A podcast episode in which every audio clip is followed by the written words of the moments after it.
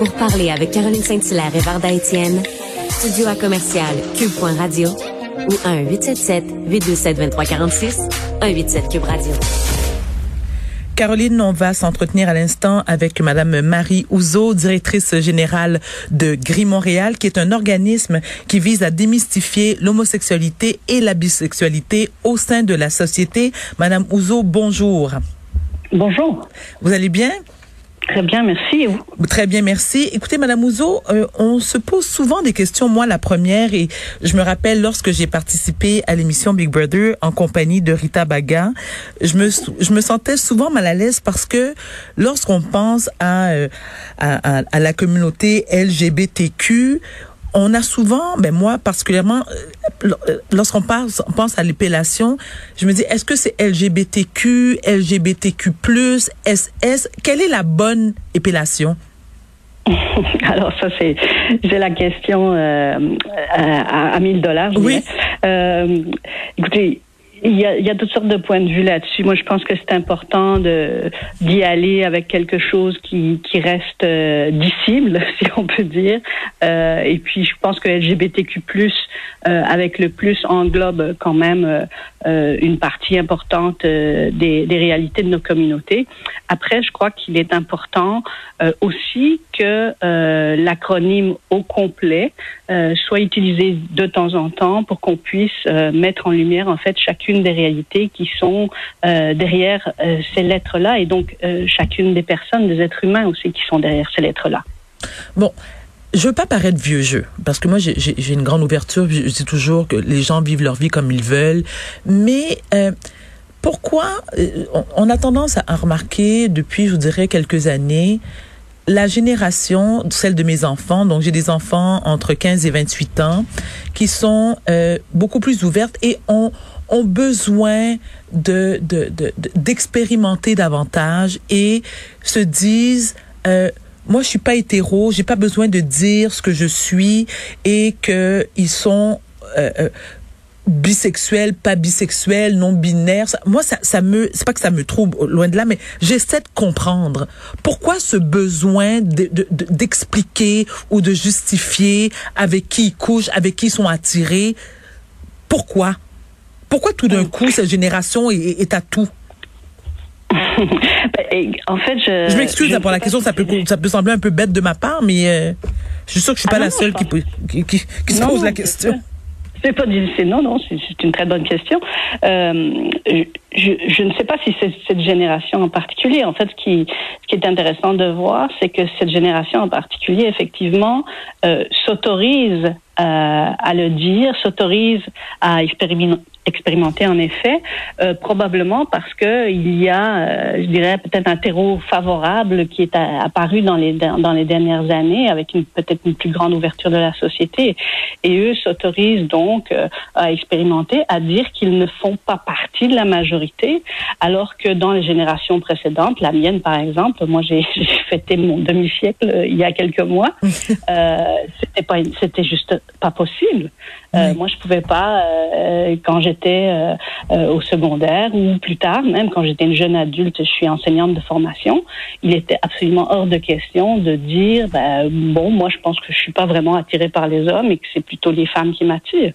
Donc euh, la réalité était là, je savais très très bien qui m'attirait et qui ne m'attirait pas, mais j'avais pas cette possibilité de l'exprimer. Maintenant, les jeunes générations ont la possibilité de le faire et ils font bien de le faire parce que ça ouvre les yeux de la société en général sur le fait que bah, ce qu'on a établi comme étant euh, euh, la norme euh, et une majorité presque écrasante, ben en fait, elle n'est pas si majoritaire que ça. Oui, bien sûr, il y aura probablement toujours plus de personnes hétérosexuelles, peut-être. Mais en fait, quand on regarde justement la diversité qui est exprimée par ces jeunes-là, on se rend compte qu'il y a un pourcentage important d'entre eux euh, qui ressentent toutes sortes de choses euh, pour euh, par rapport à qui ils sont et par rapport à avec qui ils ont envie de d'avoir des relations. Oui, absolument. Euh, un, un, autre euh, truc qui, qui qu'on voit de plus en plus, ce sont euh, des personnes transsexuelles et, euh, et c'est tant mieux d'ailleurs qui se dévoilent et qui s'assument et de plus en plus jeunes d'ailleurs. Croyez-vous que l'opération euh, devrait avoir lieu euh, avant la majorité? Et si tel est le cas, les conséquences, c'est-à-dire moi ce qui m'inquiète, lorsque les, lorsque la, si, si l'opération a lieu avant la majorité, les regrets euh, peuvent aussi euh, se présenter plus tôt.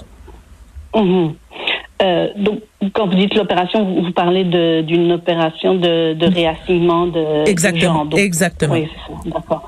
Euh, bon, d'abord, euh, pense que vous faites bien de souligner effectivement qu'il y a de plus en plus de, de personnes trans qui euh, qui, qui s'affirment et qui euh, qui trouvent la, la façon d'être heureux, d'être heureuse en, en D'être eux-mêmes, euh, d'être eux-mêmes surtout. voilà, avec en vivant une, une vie qui est authentique euh, vis-à-vis de qui euh, ils et elles sont.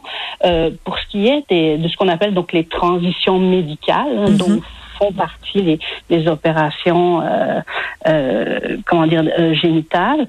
Euh, vous savez, il y a énormément de personnes trans qui euh, ne désirent pas ces opérations-là. Il y a autant de parcours euh, de transition qu'il y a de personnes trans.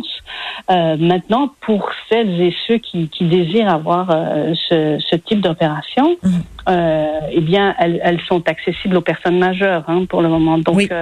les questions, euh, là, les questions ne, ne se posent pas à ce qui pourrait arriver avec euh, avec des mineurs. Euh, Maintenant, il n'y a pas euh, dans la réalité, dans, dans, dans les dans les études qui sont faites et qui sont aussi de plus en plus nombreuses sur euh, ce qu'on appelle les détransitions, hein, donc le- les regrets ou, ou des personnes qui, qui voudraient revenir en arrière.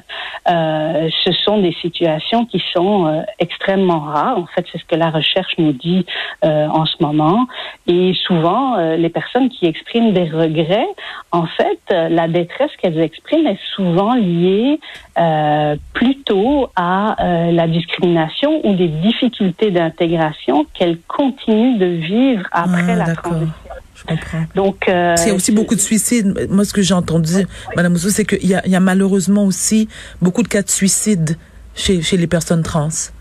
Effectivement. D'ailleurs, chez les personnes, je vous dirais, des communautés LGBTQ+, de façon générale, et c'est c'est vrai, vous avez raison, euh, encore de façon plus pointue euh, dans les communautés trans, mais ça, c'est le reflet, en fait, euh, malheureusement, des, des difficultés et des discriminations Mm. qui sont euh, vécues par ces personnes. Euh, moi, je, je, je travaille dans, avec ces communautés-là depuis près de 20 ans, et j'ai malheureusement connu autour de moi beaucoup trop d'idéations, de, de tentatives et même euh, de passage à l'acte. Euh, mais je peux vous assurer que personne dans ces jeunes et ces adultes-là n'a commis euh, l'irréparable à cause de son orientation sexuelle ou de son identité de genre. Euh, les suicides sont, sont là parce que il y a rejet, parce qu'il y a discrimination, parce qu'il y a euh, incapaci- impossibilité d'avoir accès aux soins dont on a besoin. Euh, et, et c'est- et malheureusement, c'est c'est encore le cas bien, bien trop souvent. Ça, je, je- ça, ça me, ça me désole, Madame Ouzo. Je trouve ça, euh, c'est quand même incroyable quand, en 2021, qu'on ne peut pas, euh, que les gens vivent encore avec de tels préjugés et qu'on n'est pas dans le vivre et laisser vivre. Parce que, Oui. parce, parce que je, je- vous savez, on, on, qui suis-je, ah, mais qui sommes-nous pour juger la vie des gens? Euh, Mhm. Je crois que vous résumez tout. En fait. Ben voilà, Euh, je, je sais pas quoi, je sais pas ce que je pourrais ajouter d'autre parce que euh, vous savez ce qui compte c'est que les gens euh, soient heureux et que euh, peu importe dans quel corps et dans en tout cas, mais mais mais un autre truc aussi qui m'intrigue c'est l'utilisation des pronoms il elle et ça je le remarque beaucoup sur les réseaux sociaux. c'est vrai. Euh, et, et pourquoi c'est important pour certains membres de la communauté LGBTQ Ben, en fait, je crois que c'est important pour tout le monde de, de se faire adresser de la bonne façon. Euh, moi, je, je, je m'identifie comme une femme. euh, On, on me parle au féminin et, Oui. et, euh, et je me sens confortable dans ça. Et euh, justement, ça m'est- arrivé. euh, euh, il n'y a pas tellement longtemps où euh, je me suis présentée à l'entrée d'un restaurant et euh, la personne m'a dit m'a dit eh ben, bonjour monsieur et sincèrement c'était la première fois de ma vie que ça, ça m'arrivait. Je, je j'ai pas, euh, j'ai pas l'impression que mon expression de genre puisse euh, être lue comme masculine. Enfin, Mais c'était ça ma question, parce que vous n'êtes pas une personne trans, Madame Ouzo. Non, non, non, non, non, non, je, je, ne le suis pas. Et, et donc, euh, et j'ai remarqué que ça m'a, comment dire, ça m'a euh, choqué. Oui. Oui, et même euh, peut-être un peu choqué.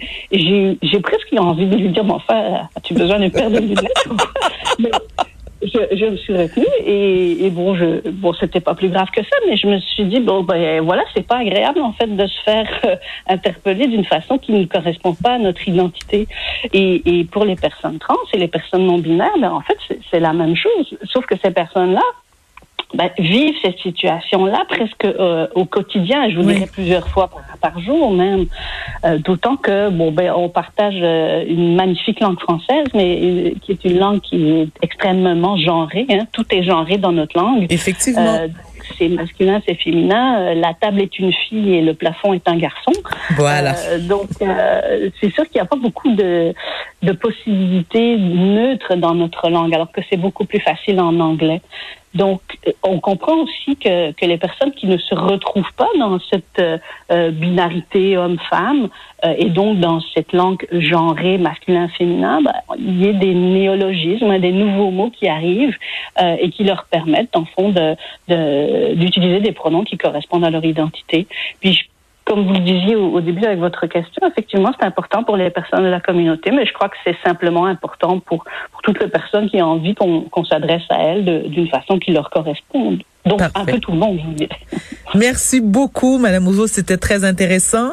Alors, c'était donc Madame Marie Ouzo, directrice générale du GRI Montréal, qui est un organisme qui vise à démystifier l'homosexualité et la bisexualité au sein de la société.